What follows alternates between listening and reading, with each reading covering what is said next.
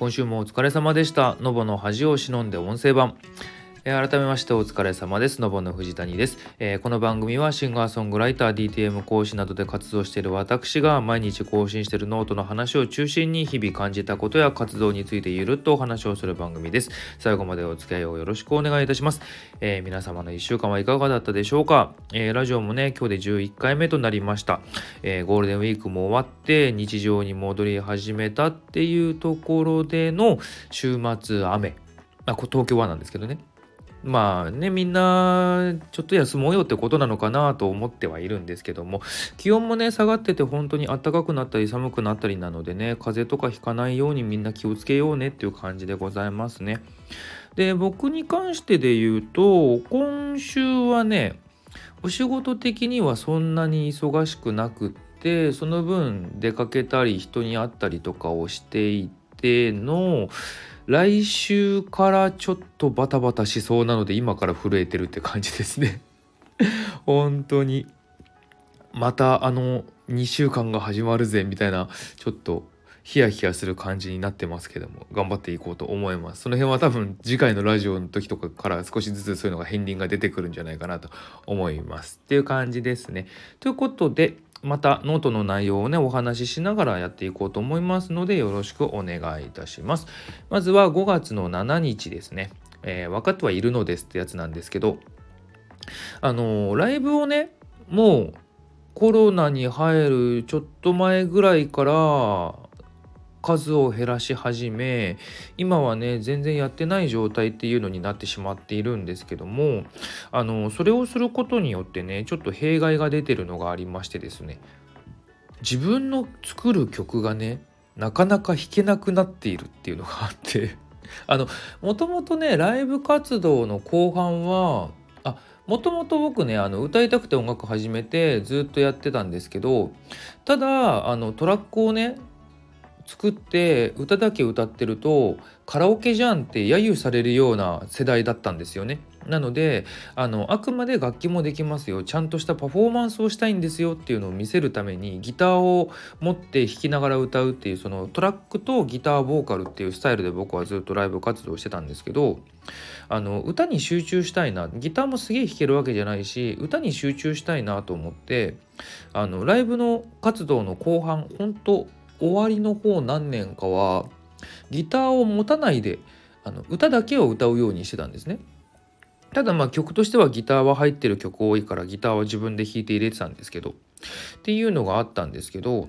あの、ライブ活動をねしなくなってからまあいろいろお仕事で音楽作ったりとか勉強させていただく中でですねこう自分の曲作りもスキルアップしましてなんだろうなあのもともとそんなに何すげえ頻繁に弾く機会が減ったっていうのに加えその曲自体が難しくなっているっていうのがあって そのやっぱりライブ活動してた時って結局目の前で弾けなきゃいけないじゃないですか。なのでもちろん何すげえ難しいのを作ってその場で弾けるように練習をいっぱいするっていうのが多分本来あるべき形だと思うんですけど僕の場合結構自分ができることで完結させるっていう癖がついちゃってたので結構自分がまあもちろんなんだろうなあのできるように練習することもありましたよ。もちろんもちろん。それはあるんですけどただ大体がそこまで何て言うんだろうなすごいテクニカルなこととか例えばコードとかもあんま複雑なコードとか使わないみたいな風になってしまっていたのが今もうそんなこと考えず遠慮なくふんだんに使ったりするようになったのであのちょっとしたレコーディングでも弾けないっていうことが結構起きてて大変っていう。そのなんだろうな。作るだけ作ってその辺の技術については後からどうにかしようっていう思考に変わった。その今ある技術で何かやろうじゃなくてあのやりたいことをやりきってそれに対して技術後から追いつかせようっていう思考に変わった、まあ、ある意味健全な状態になったんですけど。っていうのがあって結構大変だなって。この間昨日ちょっと一旦落ち着いたんですけど1個コラボで曲作ってんのがあってでそれにもやっぱギターをすごく入れるんでギターを弾いてたんですよね。そうするとやっぱり同じようなことが起きてそのコードがコードがとかあのなんだろうなうんソロをちょっと入れてみようと思ってソロ弾けとかいろいろそういうのが起きててうわーってなってたっていうのをちょっと書いたっていう感じですね。まあこれについてはねもうもちろん練習するしかないのであの頑張りますって感じなんですけどねそんなことがあったぜっていうお話でした次5月の8この日はですね、ちょっとね、想定してなかったんですけど、そういうお知らせ事項的なものがすごいいっぱいあってですね、あのそれを書いてました。まず1つ目がですね、あのーお茶の水にですね立東ベースっていう会場があるんですよ。あの立東ミュージックだっけなその音楽の音楽とかに関連する本とかを出してる会社の系列が持ってる箱だと思うんですけどそういう音楽系のねイベントをよくやっている場所があってそこでですね今8チャンネルの立体音響作品を鑑賞できるっていうのをやってたんですよね。あのイマーシブイマーシブオーディオってわかるかな？あの普段音楽聴く時ってスピーカーも2つイヤホンとかヘッドももちろん両耳にそれぞれスピーカー的なものを2つくっつけて聞くじゃないですか。それがあの映画でいう5.1チャンみたいなやつああいうのああいう風にこうスピーカーがどんどん増えていって360度がその音を鳴らす場所みたいになってる技術っていうのが今どんどん進化しているんですけどそれのなんだろうなそれを体験してくださいみたいなイベントをやってたんですよね。であの立体音響系ってそれそれこそ映画だったりとか音楽でもあのアンビエント系その歌のないふわーっとしたような音楽とかではよく使われてるんですけど今って歌物とかでも結構そういう技術が使われ出してるんですよね。っていうので歌物でそういう立体のミックスとかにも僕は興味があるんですけどあまりこう使われてるのを聞いたことがないと。例えばあの Apple Music とかだとドルビーアトモスっつってそういう何て言うの？立体感を出すような作りとかはあるんですけどあれってイヤホンとか対応してるものじゃないとちゃんと体感できないんですよね。で僕ちょっと対応してるの持ってないんでとかいろいろそういう問題があってしっかりとこう立体音響の歌物ですっていうミックスを聞いたことがないのであのちょっと聞きに行ってみようと思ってこの時行ってきたんですよね。その場所としてはねそのお茶の水にあってそんなに広くないんですよあの箱自体が。であのこの日のそのなんだろうな仕組みっていうのがそのあんまり広くない部屋なんですけどあのスピーカーがちゃんと設置されててその前にえっ、と正面の上に2つ下に2つでしょ？で、えーと、椅子の下にもウーハーがあるんだけど僕が聞いた時は鳴ってなくってで後ろにも同じように下に2つ上に2つの8個のスピーカーに囲まれてる状態で椅子が1脚置いてあるの。であの音楽を1曲だけ聴くんですけど部屋をその暗くされてもう音だけしか聞こえない。その五感でいうところの聴覚以外を全部遮断されるような状態であの1曲だけ聴いて帰ってくるっていうなんか不思議な空間だったんですけどそこで歌物を聴いてその日聴いたやつがですねあの何て言うのかな配置的なことで言うとこう椅子に座って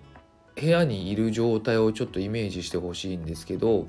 そうするとその状態の自分の頭のちょっと後ろあたりで歌とリズムが歌とリズムが聞こえるんですよね。であのそれ以外のギターだったりとかサックスだったりとかっていうのがその空間に漂ってるイメージっていうのかな。本当にあの途中出てくるサックスとかが右斜め上にいるなとかそういうのを感じられる。今までのスピーカーとかだとやっぱり真正面から音を浴びながらその音程的なものでキックが重心が重いなとか下にいるなとかボーカルが前にいてとかあのギターが右側だ左側だみたいな感じするんだけどそれが本当に後ろの方にも回ってこう全体を包まれてる感じっていうのがすごいあってあのー、なんだろうな多少であれば頭とか体勢を動かしてもその位置関係とかその何バランスは崩れないようなものだったりするんですよね。であの面白いなーって思ったし結構ね気持ちよかったんですよね。でこれってあのなんだろうなジャンルやっぱどのジャンルでも合うとは思うんだけどある程度向いてるジャンル向いてないジャンルっていうのもありそうだなと思って特になんだろうなトラック数が多いいろんなフレーズがわーってなるような音楽よりはあの隙間の多いジャンルの方が聴いてて気持ちいいんじゃないかなとかそういうのをね感じてなんか音楽っていろんなものの組み合わせだったりとか繰り返しだったりするから新しいものが生まれないんじゃないかって言われてた時代がいくつか何年かあったんですけど最近なんかそういうのを超えてまた新しいものどんどん生まれ出してる気がするんですけどこの何音を出すっていうその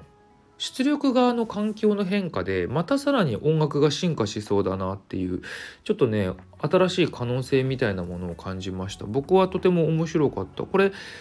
毎月やってるっつったかな。もう今月は当然終わっちゃってるんですけどまたなんかやる時多分あると思うから興味ある人チェックしてみてほしいな。立東ベースっていうお茶の水にある会場でホームページとかもあってあの本当常に何かやってるんですよ。そのスケジュールとかでこう見れば多分出てるはずなのでそういう立体音響の作品鑑賞会っつってあの5曲ぐらいで候補があるんですよ。その何て言うの？さっき話出たみたいなアンビエント系のものもあるし僕が聞いたみたいな歌物もあるしみたいないろんなジャンルのあのその音楽が選べるので自分が気になるものとかでこうちょっと体感してみるといいんじゃないかなって思う。自分自体この環境を作るのはちょっと難しそうだけどね。結局8個スピーカー置かなきゃいけないからその空間もいるしあのさっき言ったように多少であればバランスは崩れないけどすごく動いちゃったらバランス崩れちゃうからね、その立体感をしっかり体感して音楽が聴きたいってなるともう聴くぞっていう姿勢と時間を作んないとやっぱどうしてもいけなくなっちゃうのでそこの難しさというかあれはあるかなとは思うんですけどただあの行ってみる価値はあると思う。体感してみてほしいなと思いました。そして2つ目あのー、曲公開しました。昔ねもう去年のね後半の方かなあの1個あのとある女の子が出る系のアプリゲームのコンペに曲を出したんですよ。でそのコンペ自体ちょっと通らなかったんですけど何て言うの？すごい気に入ってた曲だったんですよね。だから僕はあの基本的にあのそういうコンペとかコンテストに出すような曲って当然自分が気に入ってから出すのであの採用されればねそこで聴いてもらうことできるんですけど採用されなかったらそのこっちが公開 OK の状況になったらどんどん公開しちゃおうかなと思ってて。そのよくストックとして持っといて後日他のコンペに出すっていう人もいるし大体の人がそうらしいんですけど僕の場合はちょっとなんだろうな。なんか書けそうなものとかあんまりこう汎用性のなさそうなものばっか参加してるんでなんか取っといたとてってなっちゃうんですよ。なのでであればいろんな人に聞いてもらってで僕こんなん作れますっていう風に見てもらった方がいいかなと思うからっていうのでちょっとねあの知り合いの方に女性ボーカルさんを紹介していただいてあの勝恵子さんって方なんですけどちょっと歌をねお願いしてもともとコンペに出した時別の方に歌ってもらってたんですけどちょっと違うパターン聞いてみたいなと思ってあのお願いをしてちょっとしばらくやり取りして曲をこう形にしてですね YouTube に公開しました。これがね結構ねあの評判が良くってリアクションも良かったりとかあの YouTube の再生数の上がり方がやっぱね今までと違うあの上がり方しててとても嬉しい。友達にね一人言われたのがねあの今までの僕の曲の好きは自分の中だけの好きだったんだけど今回の曲は人に聴かせたくなる好きだって言われてあ好きってあるねそういうのって思ってちょっと嬉しかったんだよね。やっぱりこう人に聞かせたいと思ってもらいたいなっていうのはやっぱどうしてもあるからね。その人だけで完結されちゃうと広がらないからね。もちろんそれもそれで何？好きって思ってもらえること自体はとても素晴らしいことなんだけどやっぱりそれをさらにこう広げてもらうっていうのはとても自分ではできないことだし大切なことなのでそういうことをね感じてもらえたっていうのはとても嬉しくって映像作った方がいいよって言われたんだけど映像作りたいけどなどうしようかなっていうのがちょっと悩みどころだったりする。っていう感じ。で、これあの歌ってみたい方に向けてね、オフボーカル、そのボーカルが入ってないバージョンとかもね、あの用意してネットに公開してたりするので、もし興味ある人いたら歌ってみてほしいし、歌ってみたら聞かせてほしいななんて思っておりますっていうやつ。で、もう一個。あの、去年の暮れに、あ、違う、今年の頭かに、あのトピアっていうカラオケ配信アプリがあるんですけどそこのイベントでねあの優勝者にそのオリジナル楽曲をプレゼントしますっていう企画があるんですよ。そこでちょっと人に紹介いただいてあのオリジナルの曲をね提供したんですね歌物を男性向けの曲を。それがそのトピアっていうその配信アプリがあのレーベルを作ってサブスクで配信を始めたんですよそのオリジナル楽曲を。で僕の曲も配信されたので配信されたよっていうことをお知らせしてますね。思い紡ぐってカタカナで書く曲なんですけど、それをね、配信開始してまして、よかったらこれも聞いてみていただけると嬉しいかなと思います。僕はあの基本的に歌物は自分で歌うか、あの女性ボーカルもので女性に歌ってもらうってことが多かったんですけど初めて今回男性ボーカルで自分じゃない男性が歌うっていうのをねあの経験してなかなかこれはこれでいい経験だったなと思って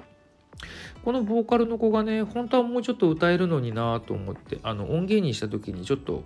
彼の一番いいところがちょっと出せなかったなっていうのがレコーディング立ち会えなかったっていうのが大きいんだけどちょっとそこに悔いが残るかなと思うんですがそれでもいい仕上がりになってるのでよかったら聞いてみてくださいっていうこと。今日は8日まででもう16分超えちゃった。今日ね今週ねすげえいろいろあったからねいっぱい喋っちゃうんだよね多分。はい、9日、え、ー、と、維持、そして上乗せの話。あの、前回のラジオの時にお話しした YouTube のチャンネル登録数がね、200いきそうでいかないっていうのがあったんですけど、これがね、あの、200人行きました。行って、で、そのさっきのね、あの、歌女性ボーカルの曲もこうすごい再生数が1日2日で200とか超えてあのそんなに何世間一般で見たら多い方じゃないんですけど僕の中ではかなり早い方それこそ今でも、まあ、デモだっつってデモだって書いてるからっていうのはあるけどあの全然4050とかしか再生されないのもあればあのがっつり本気のリリースでもそこまでいってないのもやっぱあったりするのでそれで言うと今回のやつは結構な伸びだったんですよね。であの登録数も200超えてありがとうございましたと思いつつでねあのー、結構真剣にねチャンネル登録 100, 100じゃない1000人をね目指したいなと思ってるんですけどシンガーソングライターのチャンネルで1000人超えるってどうしたらいいのかなと思って。あの音楽と YouTube って相性あんまり良くないっていう部分もあってとかあの動画を関係ない人が動画再生する時ってサムネをいかに作るかっていうところがあるんですよね。なんだけどミュージックビデオでそんなインパクトあって引きのあるサムネってなかなかじゃないって思ったりとか。で変にエンタメ系のことをやるっていうのもちょっと違うよなって個人的には思ってるの。それはあの昔やったりとかやろうとして続かなかったっていうもう経験則に基づくんですけど。結局やっぱ継続できないものやってもしょうがないので。だから今って結局そのオリジナルで自分が歌った人が歌ったあとはこのラジオぐらいなんですよね YouTube に上がってんの。で明らかにラジオの方が更新頻度が高いのがちょっと自分でも気になりどころではあるんだけどあとはまあ歌ってみたとか歌ってみたは結構やりたいんだけどねその歌を撮るだけだったらボンボンできるんだけどその動画編集とかってなってくるとなかなかそこがなーっていうのもね悩んじゃったりするんですけどいかんせん更新頻度や内容だなっていうのはねあのうっすら分かってるんだけどちょっと一人でできるものではないのかもと思いながらそこをちょっとね考えたりしている。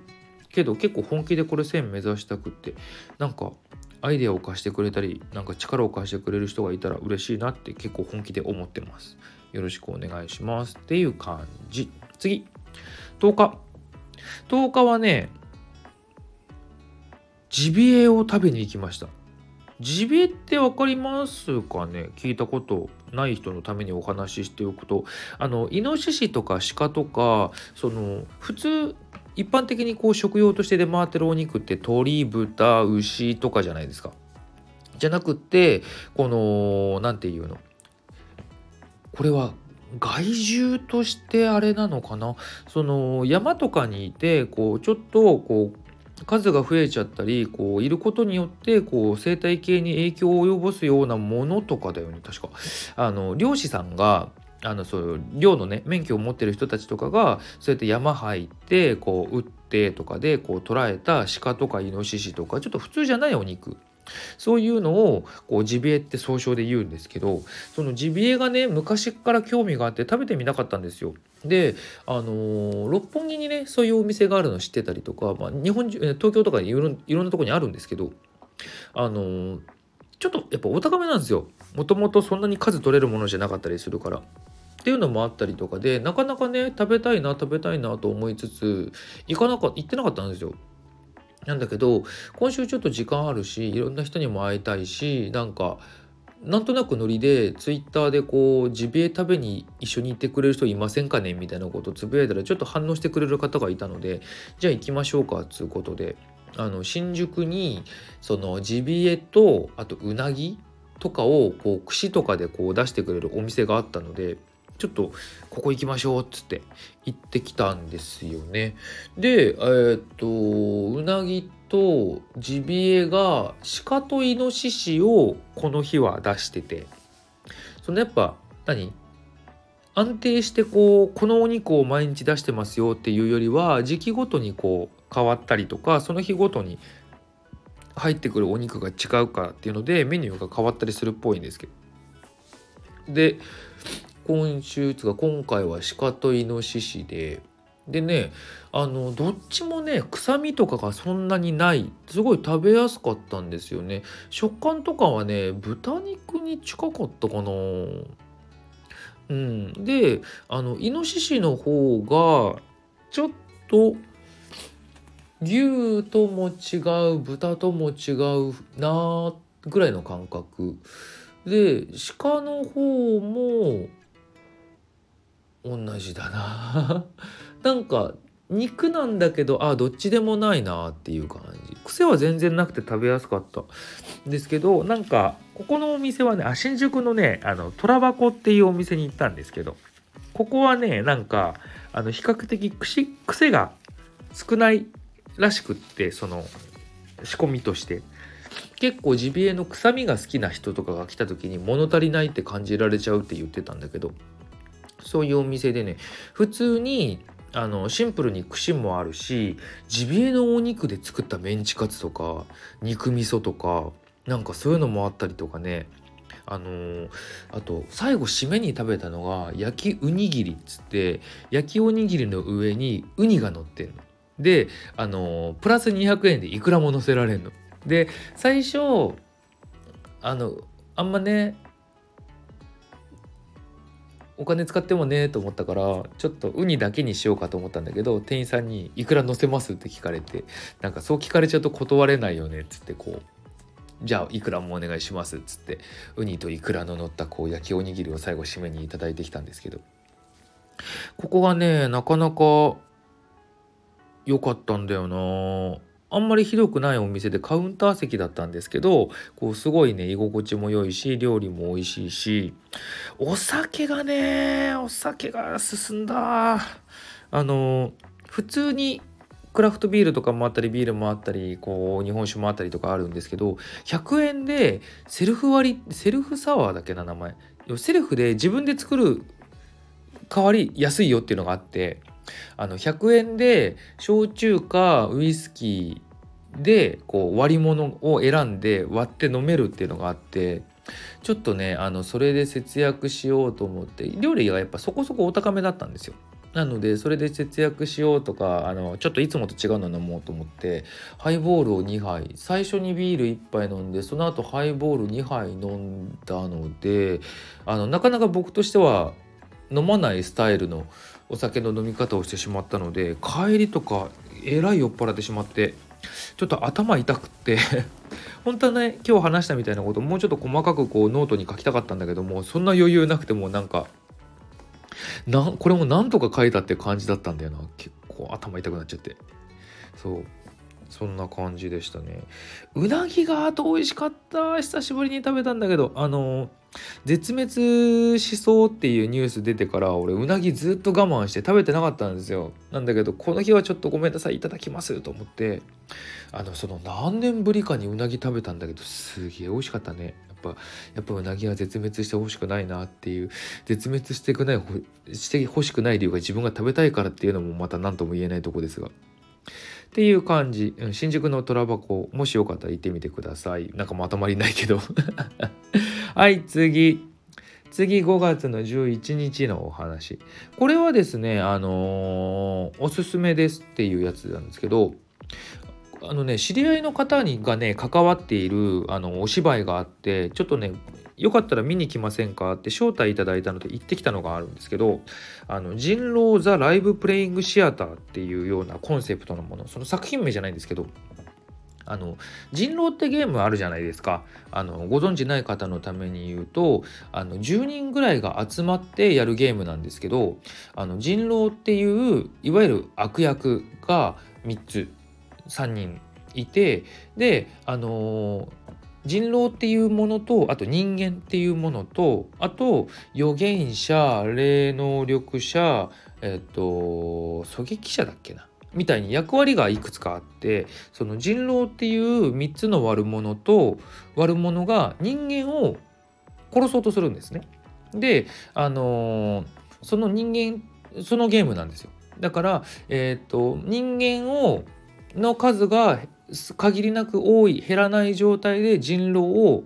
退治するか人狼があの自分たちの方が多くなるだけあの人間を殺すかっていうゲームなんですね。で、あのー、人狼は人狼であることを、まあ、それぞれは自分の役割を隠して誰が人狼かを探りながら本当と嘘を混ぜたやり取りをしながらやっていくっていう、あのー、パーティーゲームみたいなものがあるんですね。でそういった人狼を取り入れたお芝居っていう感じでそのまず今回で言うとあのタイトルが「星降る夢と13人の魔女」って言ってあの13人の魔女がまず出演者なんですよ。でそれぞれにもちろん魔女としての役があってであのそこでそのお芝居をするんですけどその本編にあのオープニングはちゃんと台本があってそういうそれぞれの役割に応じたあのお芝居をする。で本編に入るとその役のまま人狼ゲームをするっていう感じなんですよね。だから全編アドリブなの。まず、えーと、公演前にそれぞれがカード引いて自分の人狼としての役割を知るんですよね。であのだからその役を演じながらそのやり取りをして誰が人狼かを探っていくっていうようなことをするんですけど公演ごとにだからね、ちょっと若干長さ基本的に1公演2時間っていう目安はあるけど多少ね長くなったりもちろんゲームが長いべきはちょっと長くなるしゲームがスムーズに進めばすぐ終わるしみたいな感じでで終わり方もあの人間側が勝てばハッピーエンドだし人狼側が勝てばバッドエンドだしそこもリアルにちゃんとゲームやってるからどうなるかわからないみたいなあのお芝居っていうのをねあの知り合いの方が音楽で関わってるっていうのでちょっと招待いただいて見てきたんですけどあのー、で僕らもね見る側もね参加できるようになっててそのキャストのそれぞれのやり取りを見ながら誰が人狼で誰がどういう役割でっていうのを推理してこう何クイズみたいな感じになってて答えて正解すると商品がもらえるみたいな感じになってて。僕あの人狼自体はあの存在はしてたんですけど自分でやったことないからあのあんまり見たこともなかったんですよね。だからああ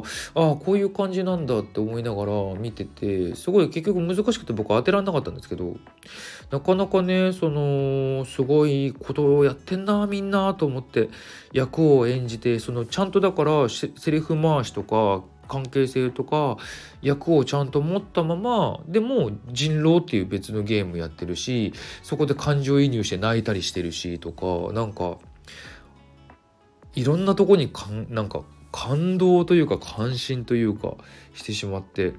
面白いなって思って。なんかねこれはねあの今回は今お話ししたその魔女のがテーマなんですけど毎回シチュエーションも変わるしこれは劇団なのかな？どうなのかちょっとわからないんですけど結構役者さんがいてその公演のたびにねいろんな役者さんがいてですね毎月のようになんかやってるっぽいんですよね。なのでその僕が見たやつはもう昨日かな？千秋楽で終わっちゃったので見れないんですけどこういうその人狼ライブ人狼ザライブプレイングシアターっていう形でのお芝居は毎月のようにやっているっぽいのでもしご興味がある方がいたらこれはちょっと見に行くのをおすすめする。僕もちょっと楽しかったからちょっとま、お芝居ってねちょっとねあの公演ちょっとチケット代がちょっとお高めなのでノリで行くにはちょっと難しいかもではありますけどただ結構おすすめ面白いなと思った。あのお芝居僕好きで、ね、周りにもやお芝居やってる方いらっしゃるからあのちょこちょこ見に行くことはあるんですけど拘束時間が長い上にあの外れた時のダメージがでかいから何て言うんだろう。結構行く作品って選んじゃうんですよね。まあ大手のしっかりしていけば外さないんだけどさ。そうじゃないこう規模が小さかったり小劇団とかだと結構そういうのがあったりするから構えちゃったんですけど、まあ、ここは小劇団じゃないしね。あのシアターモリエールって新宿にある箱。その超大箱じゃないけど結構有名なよくお芝居ちょっとでも興味持ったことがある人だったら絶対名前聞いたことがある会場とかだったりするから全然そういうとこでやってるぐらいの規模のものなので外れはないのでこれはちょっとおすすめだったりします。よかったら行ってみてくださいっていうお話。次12日。これはです今日大丈夫？俺まとまりあるかな？なんか。あんままとまって喋れてない気がする。12日。えっ、ー、とこれはねあの YouTube あるあるなんですけどさっき話したあの自分のチャンネル登録者数が2200人超えたよってやつなんですけどあのその後ねすぐね201になったんですよ。おやったって思ってたらあの今199に減ったんですよね。あの YouTube の登録者数って結構すぐねその動画上げたりとか何か動きをするとチャンネル登録者数って増えるんですよ。でそのままあの数日経つと減るんですよ。その同じ人が登録して解除するのかたまたま入れ替わりで他の人が減るのかわからないんだけど大体ねそうやって1個増えて減る元に戻るとか2人増えて1人減るみたいなちょっとずつちょっとずつなんかそういうことが起きるんですよね。なのでせっかくね今回ツイッターとかで結構本気で増やしたいなと思ったからお願いしてあの200人いったと思ったらあのすぐこういうことになるっていうのがこう YouTube あるあるでまた今回も起きてしまったっていうこうがっかりなやつ。そう。結構だからあのー、今週上げた曲でちょっといいじゃんと思ってパーって増えたと思ったらその後すぐ減ったんででその後ねすぐラジオが公開されたんですよ。なんかそいつのせいかと思って。なんか嫌だなと思って。ラジオもね、面白いもんで、再生数がね、結構ね、再生されるやつとされないやつがね、意外にあってね、面白い。やっぱりこう、曲を上げた後に上げたラジオは再生数多かった。うん。音楽の影響なのか分からんけど。なんかねこういうのが両方伸びてくれると僕は嬉しいんだけどなだからもうちょっと曲を例えばみんなが喜んでくれるようなクオリティをちゃんと維持しつつ数を上げてでプラスラジオでねパーソナリティなところが伝わったらそれなりに言ってくんないかな って思うんだけどねっていう感じでございます。はい次最後13日のやつですね。あのー4月からもうだからもう今更の話ではあるんですけどたまたまちょっと中ツイッターであのニュース記事を見たのであのネタにしようと思って書いたんですけど NHK のど自慢 NHK でやってるのど自慢があの昔ってバンド演奏だったんですよねずっと。それが今カラオケに変わったって4月かな？4月から変わったって確か書いてあったかな？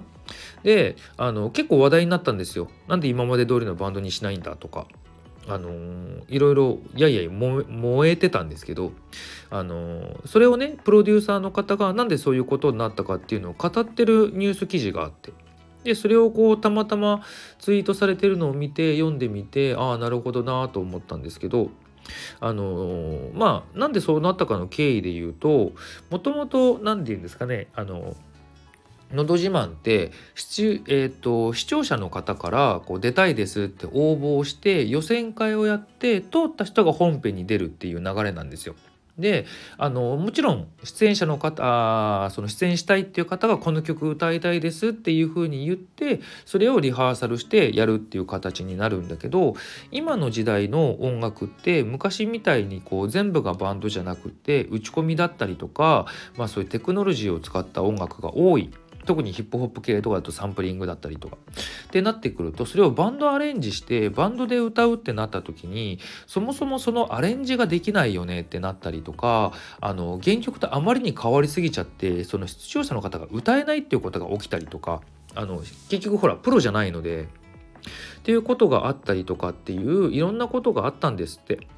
であの全国でねあの「のど自慢」って回巡業しながらやってるのでそのバンドメンバーも例えばこの地域の人たちこの地域の人たちみたいにその地域ごとにバンドメンバーを固めてやってるんでしたあ固めてやってるんですって。ってなってくると例えばキャリア的なものとかでこうちょっと何？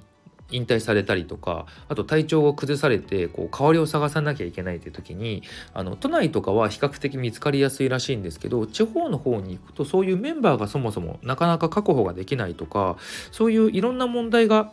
あってちょっと今の形を維持するのが難しくなってきてしまったってことらしいんだよね。っていうのでその何カラオケ音源に変えることでこう進化していくっていう風になったっていう。もともと昔はバンドですらなかったらしいんですよ。アコーディオンで歌うみたいな。だからそこからバンドになった時にもやっぱりそれに対しての何て言うの反発みたいなものがあって、まあ、日本人って特に反発あの変化を嫌うのであの現状維持バイアスっていうんですけどそういうのがねあると思うんですけどそういうのもね時代の変化などに合わせていろいろ変えていくっていうことだったらしいんですけど結構僕の中ではねバンドメンバーの人材不足っていうのがね意外だなって思っちゃってあの音楽って